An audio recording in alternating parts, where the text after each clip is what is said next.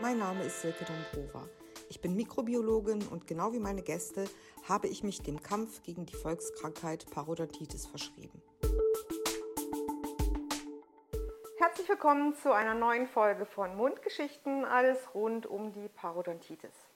Unsere heutige Folge heißt, es müssen nicht immer Antibiotika sein. Und da geht es darum, dass im Rahmen der Parodontitis-Therapie es nicht immer systemische Antibiotika sein muss, die man hier einsetzt, sondern dass es auch Alternativen dazu gibt. Und eine solche Alternative ist zum Beispiel der Periochip. Ich bin heute zu Gast bei der Firma Dexel Pharma in Alzenau und bei mir hier ist Mona Spatz. Liebe Mona, herzlich willkommen. Ja, Toll, dass Dank. du dabei bist. Freue mich. Hm, vielleicht ganz kurz, damit unsere Zuhörer und Zuschauer dich kennenlernen. Mona, du bist äh, gelernte ZMP, also zahnmedizinische Prophylaxeassistentin, richtig? Ja, genau. genau. Ähm, hast dann 2013 bei Dexel Pharma angefangen hier, hast dich dann ausbilden lassen zur geprüften Pharmareferentin. Jawohl. Ähm, ja, und in deinem LinkedIn-Profil steht trotzdem aus der Praxis für die Praxis. Wie passt das zusammen? Warum steht das da? ja, das ist eigentlich so eine kurze Zusammenfassung von meinem Werdegang, weil ich einfach jahrelang in der Praxis gearbeitet habe, da natürlich sehr viel Erfahrung gesammelt habe, auch gerade in Bezug auf die Parodontitis-Therapie, in der Nachsorge, in der Vorsorge und ja, dann später in der Pharmaindustrie das jetzt natürlich nutzen kann und kann die Zahnärzte oder beziehungsweise unsere Kunden, das ganze Praxisteam beraten, wie man eine Parodontitis-Therapie nach den neuen Leitlinien auch durchführen kann mhm. und ja, unterstützend auch noch alternativ Arzneimittel anwenden kann. Und von daher ist das ja, von der Praxis für die Praxis und das trifft es eigentlich auch ganz genau.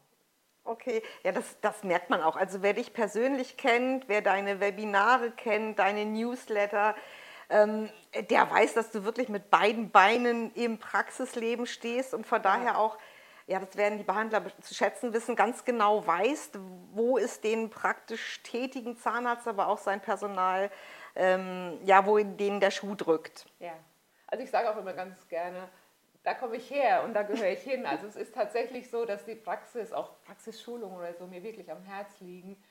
Das ist einfach noch in mir drin und das wird auch nicht rausgehen. Also ja, daher merkt man auch. ja. okay. Aber kommen wir mal zum eigentlichen Thema unseres heutigen also heutigen Folge. Es geht ja um den Periochip. Wie gesagt, der Periochip kann eingesetzt werden im Rahmen der Parodontitis-Behandlung ähm, und er heißt CHX-Chip. Also in diesem Periochip ist Chlorhexidin, CHX ist halt die Abkürzung, drin. Kannst du denen, die sich damit nicht so auskennen, vielleicht kurz erklären, was das eigentlich ist, CHX? Also CHX ist ein Antiseptikum. Das heißt, ich kann damit äh, Keime auch abtöten. Mhm. Und äh, das wird schon seit Jahrzehnten in der Zahnmedizin, hauptsächlich in der Zahnmedizin, angewandt. Und man kann auf ein Arzneimittel zurückgreifen mit einem Wirkstoff, das wirklich bewährt ist. Man weiß, was, man, was CHX kann und was es nicht kann. Und es schädigt die Hülle von den Bakterien. Mhm. Und damit kann ich eben ein breites Spektrum an Keimen abtöten mit Chlorhexidin, alternativ vielleicht zu einem Antibiotikum. Okay, sogar, wenn ich richtig informiert bin, noch mehr, nicht nur Bakterien, sondern das geht sogar auch Richtung Hefen. Genau, Viren. Ja. Viren, genau, okay. Ähm, gut, jetzt wissen wir, welchen Wirkstoff dieser Periochip trägt.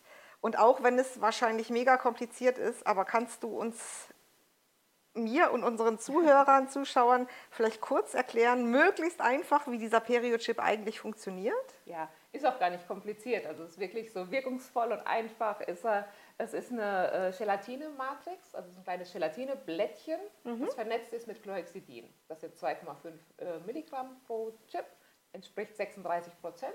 Mhm. Kommt nach der Reinigung, also nach Scaling and Root Planing, nach der aktiven äh, Parodontitis-Therapie in die Zahnfleischtasche ab 5 mm. Die Tiefe brauche ich, weil er einfach 4 auf 5 mm groß ist, der Chip. Mhm. Da kommt er rein, löst sich innerhalb von sieben Tagen auf und setzt den Wirkstoff Chlorhexidin frei. Kontinuierlich sieben Tage lang. Das heißt, auch wenn die Sulkusflüssigkeit nachkommt, die Tasche gespült wird, ich habe immer eine hohe Konzentration von Chlorhexidin in der Zahnfleischtasche, sodass es auch wirklich sieben Tage lang keimabtötend äh, oder die keimabtötende Wirkung verstreuen kann. Das, ah, okay. Genau. Also wie so ein Adventskalender. Da geht jeden Tag so ein Türchen auf und da kommt genau, die Menge genau, raus, die man genau, braucht genau, eigentlich. Ja. Ja und coole Sache. durch diese 36 Prozent ja fast schon eine Überdosierung. Ja, aber Chlorhexidin wird nicht vom Körper aufgenommen. Das durchbringt nicht das Gewebe. Okay. Ich habe also keine systemische Belastung mhm. und äh, da es nirgendwo hin kann, lagert sich das am Gewebe an und dadurch habe ich eine Depotwirkung. Das heißt, meine Sulcusflüssigkeit, die ja nach diesen sieben Tagen aktiver Wirkung immer noch durch, die, durch das Gewebe in die Zahnfleischtasche reinkommt, mhm. nimmt einen Hauch Chlorhexidin mit und ja, das ist nicht mehr die hohe Konzentration, um die Keime abzutöten, also um die Hülle zu schädigen, aber der Wohlfühlfaktor für die Keime wird genommen. Ja, okay. Da ist mal so ein Hauch Chlorhexidin in der Zahnfleischtasche, dann fühlen die sich nicht wohl und dann vermehren die sich nicht. Und dadurch habe ich eine keimarme Tasche bis zu elf Wochen nach der Applikation. Super. Ja, und somit kann ich das Zahnfleisch regenerieren, das legt sich auch wieder enger an. Mhm. Und in der Nachfolgetherapie, also es ist nicht so, dass ich jetzt mit einem Chip hier immer ein Wunder bewirke, sondern ich setze auch einen zweiten und dritten Chip in der UPT, um dann auch die Taschen effektiv zu verkleinern. Hört sich echt interessant an. Ähm, du hast vor, ich weiß gar nicht, wie lange zu sagen, das ist glaube ich noch nicht her, ein tolles Referat gehalten oder ein Webinar besser gesagt der Titel ist etwas sperrig. Moment, ich muss mich konzentrieren. Äh, CHX-Chip, das einzige aussichtsreiche nicht-antibiotische Adjuvans in der Therapiestufe 3 der S3-Leitlinie, oder? Ja. Wow. Auswendig, gut. Ähm, also wie gesagt, ich kenne das Webinar, das war super, aber vielleicht kannst du denjenigen, die es nicht gesehen haben, kurz in, ich weiß, das ist sportlich, drei Sätzen erzählen, worum es da ging. Ähm, ja, also zusammengefasst ist es so eine kleine Reise durch die neue äh, Parodontitis-Behandlungsstrecke. Mhm. Angefangen mit der neuen Klassifikation, die uns ja vor einigen Jahren schon ähm, ja, überrannt hat. Mhm. Dann hin zu die, äh, die S3-Leitlinien, die danach dann ähm, ja, bekannt gegeben wurden. Und die Richtlinien, die jetzt seit letztem Jahr in die Praxen Einzug gehalten haben, also die Umsetzung in der äh, Praxis dann auch wieder. Okay. Natürlich auch, was kann ich alternativ noch tun? Kann ich unterstützende Maßnahmen anwenden? Was macht Sinn? Was sagt die Leitlinie? Und dann natürlich auch nochmal unser Perio-Chip, die Applikation, wie wird er angewandt, wie ist die Wirkungsweise. Tolles Webinar, kann ich empfehlen. Ähm, können Sie gerne auch auf unserer Homepage, glaube ich, auch nachgucken. Oder ansonsten an, an Mona wenden, kann man sich, äh, ja, ist empfehlenswert. Aber du hast jetzt gerade die neue Behandlungsstrecke erwähnt und du hast auch gesagt, dass die seit Juli 2021 in Kraft ist. Ähm, vielleicht kannst du kurz zusammenfassen, was sind die eigentlichen Neuerungen an diesem, ja eigentlich ist es ja ein Behandlungskonzept mhm. und vor allen Dingen, was für Auswirkungen hat das auf den Behandler auf der einen Seite und ähm, für die Patienten auf der anderen Seite. Also diese neue PA-Richtlinie ist praktisch die Grundversorgung, die Regelversorgung für Kassenpatienten. Und das Neue ist eigentlich, dass es vorher gar nichts in die Richtung gab. Also es gab noch nie ein Konzept, das von, von A bis Z alles immer mit einem roten Faden durchgegangen äh, ist. Jetzt haben wir äh, einen Stufenplan, der mitentwickelt wurde, woran sich auch die Richtlinien anlehnen. Und da geht es von der Diagnose über die antiinfektiöse Therapie bis hin zur Nachsorge. Ähm, ja, wie gesagt, ein ganz rundes Konzept, das ich auch in der Praxis anwenden kann. Und ganz neu für die, für die ähm, Anwender ich, oder für die Behandler sind die neuen Abrechnungspositionen. Also die haben jetzt wirklich eine sprechende Zahnmedizin, vor allem auch die Nachsorge, was ich ganz besonders toll finde, dass die UPT, also die unterstützende Parodontitis-Therapie, äh, dann auch einen hohen Stellenwert bekommen mhm. hat, sodass ich nicht den Patienten nach der eigentlichen Therapie wieder entlasse, sondern dass ich den in der Praxis behalte. Und wie gesagt, da gibt es neue Positionen. Das ist natürlich eine große Chance für die Praxis auch, dass das endlich mal von der Krankenkasse honoriert wird, mhm. was da geleistet wird. Für den Patienten hat es natürlich auch einen Vorteil, weil es kann sich jetzt jeder so eine PA-Therapie leisten. Ja, also vorher musste ich da doch schon ein bisschen tiefer in die Tasche ja. greifen. Jetzt habe ich ein Konzept, das evidenzbasiert ist. Also das heißt, es ist nicht irgendwo aus der Luft gegriffen, sondern ich weiß, das funktioniert. Das kann ich Schritt für Schritt abarbeiten und ähm, ja, werde auch am Schluss nicht alleine gelassen. Ich komme in ein Nachsorgeprogramm, je nach Diagnose, vierteljährlich, halbjährlich, einmal im Jahr und das für zwei Jahre zahlt es auch meine Krankenkasse, also auch mhm. für die Patienten eine super Sache. Okay, also Stufenplan und wie gesagt Konzept vorgegeben, heißt aber jetzt nicht, dass jeder Patient ähm, gleich behandelt wird, also so nach dem Prinzip 0815, oder? Nee, also es ist, wie gesagt, mit dem Stufenplan, das veranschaulicht das Ganze sehr schön. Es ist so eine Step-by-Step-Anleitung. Mhm. Also es sind äh, Therapiemaßnahmen, die aufeinander abgestimmt sind. Es sind auch immer Endpunkte definiert.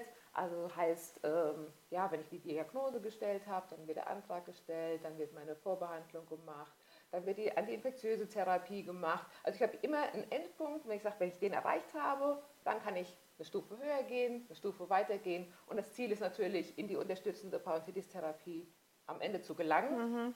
Aber der Weg dahin, das ist jetzt nicht so festgeschrieben, dass ich sage, das ist jetzt 0815. Ich kann ja meinen Patienten immer zusätzlich was anbieten. Und da machen auch viele Sachen Sinn. Mhm. Ja? Mhm. Vorher, wie gesagt, hatte der die ganze PA-Therapie oder das meiste davon selbst zu tragen. Und wenn ich jetzt noch ein Goodie habe, wo ich sage, das zahlt die Krankenkasse vielleicht nicht, dann kann ich das trotzdem anbieten und es sind vielleicht nur 20, 30 oder 40 Euro, mhm. die der Patient dann zu zahlen hat. Mhm. Also von daher ähm, ja, eine schöne Anleitung, um sich da entlang zu hangeln, um auch auf der sicheren Seite zu sein, wenn ich die Schritte alle so gehe dass ich am Schluss auch ein gutes Ergebnis erziele. Aber natürlich ist das nichts, was in Stein gemeißelt ist, dass es nur so funktioniert. Also es ist ja eine Autobahn, da gibt es immer eine Überholspur. Okay. Ja, es gibt okay. auch einen Standstreifen, wo ich ja. ein bisschen langsamer machen kann. Mhm. Es ist nicht eine Einbahnstraße, wo es nur in eine Richtung geht. okay. Auf der anderen Seite vielleicht ähm, ja der Anstoß auch für die vielen PA-Patienten, die wir haben, hat ja jeder zweite Erwachsene eigentlich eine behandlungsbedürftige PA. Mhm. Vielleicht für die auch so ein bisschen der Anstoß, ähm, jetzt ihre PA wirklich mal behandeln zu lassen, weil es heute auch für geringere Einkommen sozusagen ja, machbar ist, äh, seine PA ähm, behandeln zu lassen. Du hast vorhin die ähm, instrumentelle, äh, nein, Entschuldigung, die antiinfektiöse Therapie mhm. angesprochen, abgekürzt AIT. das ist ja eigentlich ja, die, die zweite Behandlungsstufe da wird eben subgingival instrumentiert, das heißt, die, der Biofilm unterhalb des Zahnfleisches entfernt durch zahnärztliche Instrumente. Das kann man unterstützen, wenn es denn nötig ist, durch verschiedene antibakterielle Wirkstoffe. Äh, je nachdem, ja, wie die Klinik aussieht, welche Bakterien da sind. Was gibt es da für verschiedene Wirkstoffe und wodurch zeichnet sich der Periochip aus oder was macht der für einen Unterschied? Also das ist wirklich äh, ganz spannend, denn das Workshop-Komitee, was da für die S3-Leitlinien verantwortlich war, hat ganz, ganz viele Sachen unter die Lupe genommen und es sind eigentlich zwei Sachen übrig geblieben, wo man sagt, das macht wirklich Sinn. Mhm. Also das heißt, äh, zusätzlich zu der Instrumentierung, die ich per Handinstrument, per Schall, per Ultraschall machen kann, habe ich nur zwei Möglichkeiten, das unterstützend noch zu therapieren. Also wenn, wenn man ähm, Bakterien erreichen muss, die man mit dem äh, Scaler, mit dem Instrument alleine nicht gen wegkriegt gen sozusagen. Ja, genau. Okay. Mhm. ähm, das heißt, ich kann mit einem Antibiotikum vorgehen. Also das heißt, ich gebe eine Antibiotikagabe systematisch, das, also systemisch, oder ähm, ich mache es lokal und da habe ich auch nur ein Antibiotika oder ein Antiseptikum und da ist es tatsächlich Chlorhexidin, mhm. das es in die Leitlinien geschafft hat und da mit Retardwirkung. Und das ist wieder der, die Sache mit unserem Periochip, dass es also nicht eine Spülung ist, die gleich wieder verdünnt wird, die wieder ausgespült wird, sondern ich habe was, was in der Tasche ist, was über einen längeren Zeitraum seinen, Weg, seinen Wirkstoff abgibt. Okay. Ähm, aber systemische Antibiotika, die wirken doch eigentlich auch wunderbar. Ich meine, Antibiotika generell wirken gegen Bakterien. Ähm, das heißt, die wirken auch im Rahmen der PA-Therapie großartig, muss man ja einfach so sagen, ähm, indem sie eben auch Bakterien abtöten können, die zum Beispiel im Gewebe sitzen oder auch Bakterien, die im Körper disseminieren. Und trotzdem heißt es in der Leitlinie, man soll Antibiotika ähm, ja, zurückhaltend einsetzen. Ja, es ist einfach so eine Sache, ähm, ja, da ist das Stichwort Resistenzentwicklung. Das heißt, ähm, es wurde über einen langen Zeitraum sehr viel und auch nicht unbedingt immer, wenn es nötig war, sondern routinemäßig Antibiotika verschrieben. Und das ist das Problem. Routinemäßig, ja. Genau. genau. Also man sollte wirklich mit Bedacht umgehen. Manchmal muss es sein, gar keine Frage. Mhm. Dann ist es auch wirklich sinnvoll. Dann gebe ich äh, ein systemisches Antibiotikum. aber nicht bei jedem Patienten und wie gesagt auch nicht mit der Gießkanne ganz großflächig hier mal alle verteilen, sondern das mache ich ganz gezielt und wenn ich das Antibiotikum nicht brauche, dann ist natürlich gut, wenn ich ein Antiseptikum einsetze. Also da sollte man schon mit Bedacht umgehen. Auch gerne einen Test war vorher machen. Also für mich ist das immer so eine Entscheidungshilfe. Wenn ich überlege, brauche ich ein Antibiotika oder nicht, dann mache ich eine mikrobiologische Keimbestimmung, um zu wissen, ja, jetzt brauche ich was mhm. oder nein, da will es auch was anderes äh, geben und das ist eine super Sache. Okay. Also ja, Stichwort Resistenzbildung und Verbreitung, zunehmende Ausbreitung von Antibiotikaresistenzen ist, glaube ich, wirklich eine ernste Sache. Darum wird ja auch äh, von der WHO über dieses Antibiotic Stewardship gefordert, dass man Antibiotika eigentlich nur noch einsetzen soll, ähm, A, wenn wirklich Bakterien da sind ähm, und B, dann wirklich nur nach einer Diagnostik, einfach damit man das richtige Antibiotikum einsetzt und auch sicher weiß, dass wirklich Bakterien die Ursache dieses Problems ist, das man da gerade hat. Ähm, also es geht, wenn ich dich richtig verstanden habe, nicht darum, grundsätzlich keine Antibiotika mehr einzusetzen. Das kann man schon machen, aber dann bitte verantwortungsvoll und ähm, ja, dann auch das Richtige. Ansonsten gibt es, wie gesagt, auch ähm, Alternativen wie den Periochip. Ähm, und dabei fällt mir gerade ein, wo wir bei Resistenzen sind, Chlorhexidin löst, so viel ich weiß, keine Resistenzen aus. Das heißt, theoretisch könntest du dann ja diesen Periochip beliebig oft applizieren und eigentlich auch über einen beliebig langen Zeitraum, oder? Ja, das ist auch so der Grundgedanke. Also viele sehen Periochip als äh, Notinstrum äh, Notarzneimittel. Mhm. Ja, wenn gar nichts anderes mehr geht, dann setzen wir mal so einen Chip rein, aber das ist es nicht. Also das ist eigentlich ein Arzneimittel für die Langzeittherapie. Ich setze den ersten natürlich gleich in der PA-Behandlung, aber dann in der Nachsorge, spätestens nach drei Monaten, gucke ich mir die Tasche an, hat die noch 5 mm oder ist tiefer, dann setze ich auch noch mal einen Chip da, wie gesagt, Glycidin nicht vom Körper aufgenommen wird, kann ich da beliebig oft, ich kann lange Pausen machen, ich kann kurze Pausen machen, ich kann mit dem Chip immer wieder ein bisschen spielen und den einsetzen. Und es macht durchaus Sinn, mal so zwei, drei Chips in der Nachfolgetherapie einzuplanen. Ja, okay. Dann erziele ich auch wirklich die Taschenverkleinerung. Ich sage immer, der erste Chip, der nimmt die Entzündung. Wie gesagt, mhm. das kann sich alles wieder ein bisschen beruhigen. Aber wenn ich dann nichts weiter tue, habe ich in drei Monaten oder in sechs Monaten gleiche Problem wieder. Da hatten sich die äh, Bakterien wieder vermehrt und dann habe ich wieder eine aufflammende Situation. Mhm. Wenn ich das, wie gesagt, regelmäßig setze, über einen längeren Zeitraum, dann kann ich auch tatsächlich die Taschen verkleinern. Also in der Zulassungsstudie wurde über zwei Jahre der Chip regelmäßig gesetzt und wir hatten dann ein Attachment-Level-Gewinn von zwei Millimetern.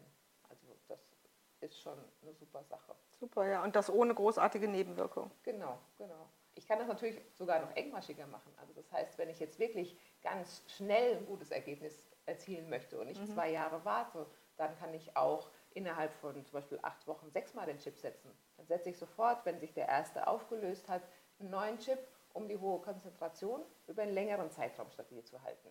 Dann habe ich eine länger eine keimabtötende Wirkung. Das mache ich aber so als Rettungskur. Okay. Und wo du das jetzt gerade sagst, wäre es rein theoretisch auch möglich, wenn man jetzt ganz tiefe Taschen hat, ja, oder ähm, wirklich hier ein, ein lokales, ein lokalen Problemzahn hat, irgendwie, ähm, eine systemische Antibiose mit dem Chlorhexidin-Chip zu kombinieren? Ja. Also das da gibt es keine Wechselwirkung. Es gibt ein äh, Arzneimittel, Istantin, für Mundsur bei Pilzbehandlungen mhm. wird das mhm. genommen. Da gibt es Wechselwirkungen, das sollte man nicht äh, zeitgleich einsetzen. Aber ansonsten ähm, kein Antibiotika, was im Moment auf dem Markt ist, gibt's in steht in irgendeiner Wechselwirkung. Also das kann, heißt, das kann ich schon machen. Meistens empfiehlt sich aber, wenn ich jetzt äh, systemisch oder auch lokal mit einem Antibiotikum arbeite, dann gucke ich ja eh nach ein paar Wochen nochmal, wie sich das verhält. Und dann, dann auch nochmal mit dem Chip zu arbeiten, um die Situation eben, wie gesagt, stabil zu halten und das dann über einen längeren Zeitraum, ich meine, wir haben chronisch kranke Patienten auf dem Stuhl sitzen bei der mhm, Parodontitis, mhm. die muss ich langfristig behandeln. Das ist keine Klar. Sache, wo ich sage, okay, auch eine äh, systemische Antibiotikagabe, danach ist er immer noch chronisch krank und hat auch noch tiefe Taschen. Also ja, klar. da kann man immer noch gucken, wenn ich noch Resttaschen habe, spricht überhaupt nichts dagegen, sondern mehr dafür, dass ich den Period-Chip dann einsetze. Also das mhm. funktioniert sehr gut. Mir fällt jetzt gerade noch was ganz Praktisches dazu ein. Du hast ja gesagt, ähm, dieser, dieser kleine Chip, der wird in die Zahnfleischtasche, also zwischen Zahn und Zahnfleisch reingeschoben ähm, und der löst sich schon auf und das dauert ja noch eine Zeit. Darf der Patient sich, während er diesen Chip hat, denn da überhaupt die Zähne putzen? Ja, also soll er so, sogar. Okay. Wir haben ihm ja ganz viel beigebracht in der Mundhygiene-Einweisung, was er alles machen Ja. soll. Ähm, es kommt ein bisschen auf die Tasche drauf an. Wenn ich jetzt so eine Tasche habe, die 5 mm gerade so hat, dass der Chip reinpasst, dann würde ich tatsächlich ein, zwei Tage auf Zahnseide oder Interdentalbürstchen an der Stelle verzichten. Okay. Weil da kann ich wirklich ein bisschen bewegen. Später ist das nur noch so eine glibbrige Substanz, ähnlich wie beim Kochen oder Backen, Gelatine. Ne? Ja. Also das ist dann nur noch so ein Glibber in der Zahnfleischtasche und dann, wenn ich da ganz normal bürste und äh, auch mit Interdentalbürstchen arbeite, passiert dann da gar nichts mehr. Ah ja, cool. Und wie könntest du jetzt diesen Periochip mit unserem Padu-Test, also mit einem Bakterientest, kombinieren? Kannst du auch ein, also ich schätze jetzt einfach mal so, du machst, hast einen Patienten, der hat eine PA, ähm, der braucht eine Therapie, du weißt aber natürlich nicht, wie sieht es mit dessen Keimbelastung aus. Dann machst du einen- Padu-Test zum Beispiel und wie kannst du da den Periochip dann kombinieren? Ja, also wie gesagt, zum einen bin ich natürlich auf der sicheren Seite und weiß, ich brauche ein Antibiotikum oder ich brauche keinen. Und es ist auch ganz, ganz wichtig, in, oder bei vielen Patienten sehr wichtig, dass ich da was schwarz auf weiß habe. Also nicht nur als Entscheidungshilfe für mich, dass ich sage, oh ja, stimmt, ich brauche jetzt hier ein Antibiotika oder habe ich es doch gewusst, es reicht der Periochip aus, sondern auch der Patient. Also ich muss dann ja doch ein bisschen von der Therapie, die ich ihm jetzt empfehle, überzeugen. Und wenn ich sage, ich habe die und die Keime, und dann kann ich natürlich ihm das zeigen. Das ist ja eine ganz tolle Therapieempfehlung und kann ihm zeigen, was ähm, ja, diagnostiziert wurde und was die Empfehlungen sind und dann praktisch sagen, okay, und deshalb machen wir das jetzt so mit einem Antibiotikum, mit einem Antiseptikum. Äh, aber ich habe das nochmal so ein bisschen ähm, schwarz auf weiß und es brauchen doch sehr viele. Ich muss auch nicht ganz so viel Überzeugungsarbeit dann leisten. Man muss ja eh schon klar. sehr viel erzählen, Ja, ja. reden und so. Und wenn ich einen, einen Test habe, wie gesagt, kann ich ihn damit überzeugen und ich habe auch für mich das sichere Gefühl, dass ich das Richtige getan habe. Also das ist eine super Sache. Ist ja auch ganz einfach, ganz schnell gemacht, der Test. Äh, Ich bekomme eine tolle Therapieempfehlung und wie gesagt, kann es meinen Patienten noch mitgeben. Ja, besser geht's nicht. Super, danke dir. Ähm, okay, dann kommt meine Frage, die eigentlich jedes Mal kommt, auch an dich. Hast du so eine goldene Regel, die ja entweder dein persönliches oder aber auch dein, dein berufliches Leben so ein Stück weit bestimmt? Ähm, ja, also sowohl privat wie auch beruflich ähm, ist es für mich ganz schlimm, auf der Stelle zu treten. Also das heißt, ähm, ja, Scheuklappen aufzuhaben und nur nach vorne zu gucken, das, das funktioniert nicht. Von daher würde ich sagen, die goldene Regel ist, über den Tellerrand schauen.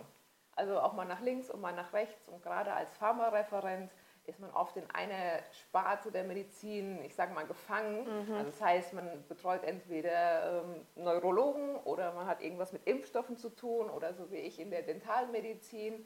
Und da muss man auch einfach ein bisschen gucken und nicht nur seinen Bereich im Fokus haben, sondern einfach, wie gesagt, nach links, nach rechts mal gucken, sich auf dem aktuellen Stand halten. Also auch gerade jetzt bei uns, was die Leitlinien und so betrifft. Also zu gucken, welche Therapiemethoden sind vielleicht neu oder wo gibt es neue Ansätze, äh, welche Arzneimittel kommen auf den Markt, welche Diagnose äh, ja, Möglichkeiten habe ich oder auch Nahrungsergänzungsmittel zum Beispiel. Das ist auch so ein ganz großes Thema, wo man sagt, Mensch, das geht nicht in die verkehrte Richtung. Da muss man sich ein bisschen ähm, ja, umgucken, um für sich selbst oder auch für seine berufliche, für seine private, äh, für sein privates Umfeld da einen Weg zu finden und da, wie gesagt, äh, ja, viele Dinge kennenzulernen, um sich dann richtig entscheiden zu können. Ja, das ist richtig. Letzten Endes äh, ist es ja der gesamte Mensch, den man behandelt, auch Genau. wenn wir uns jetzt hier äh, überwiegend mit Zahnmedizin und Parodontitis beschäftigen, das ist richtig.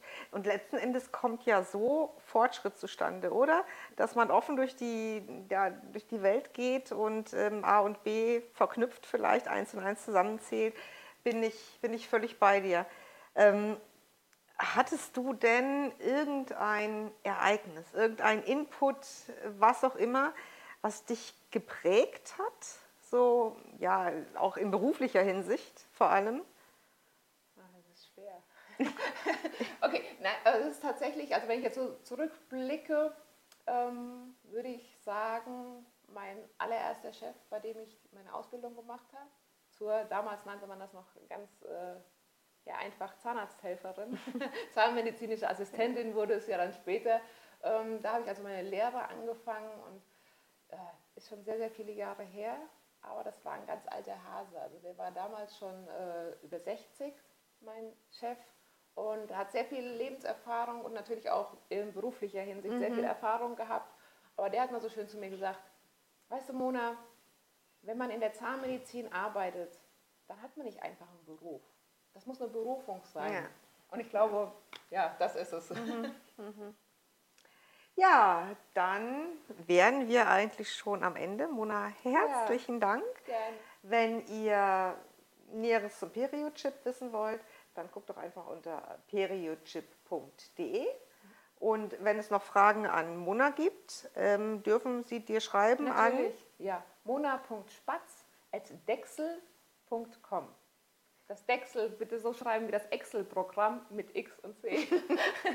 Alles klar. Also Mona, herzlichen ja. Dank nochmal. Und ja, wir freuen uns, wenn wir Sie in der nächsten Folge wieder begrüßen dürfen, euch begrüßen dürfen. Wir freuen uns auch, wenn ihr uns bewertet auf Spotify oder YouTube. Und ich sage Tschüss, bis zum nächsten Mal. Tschüss.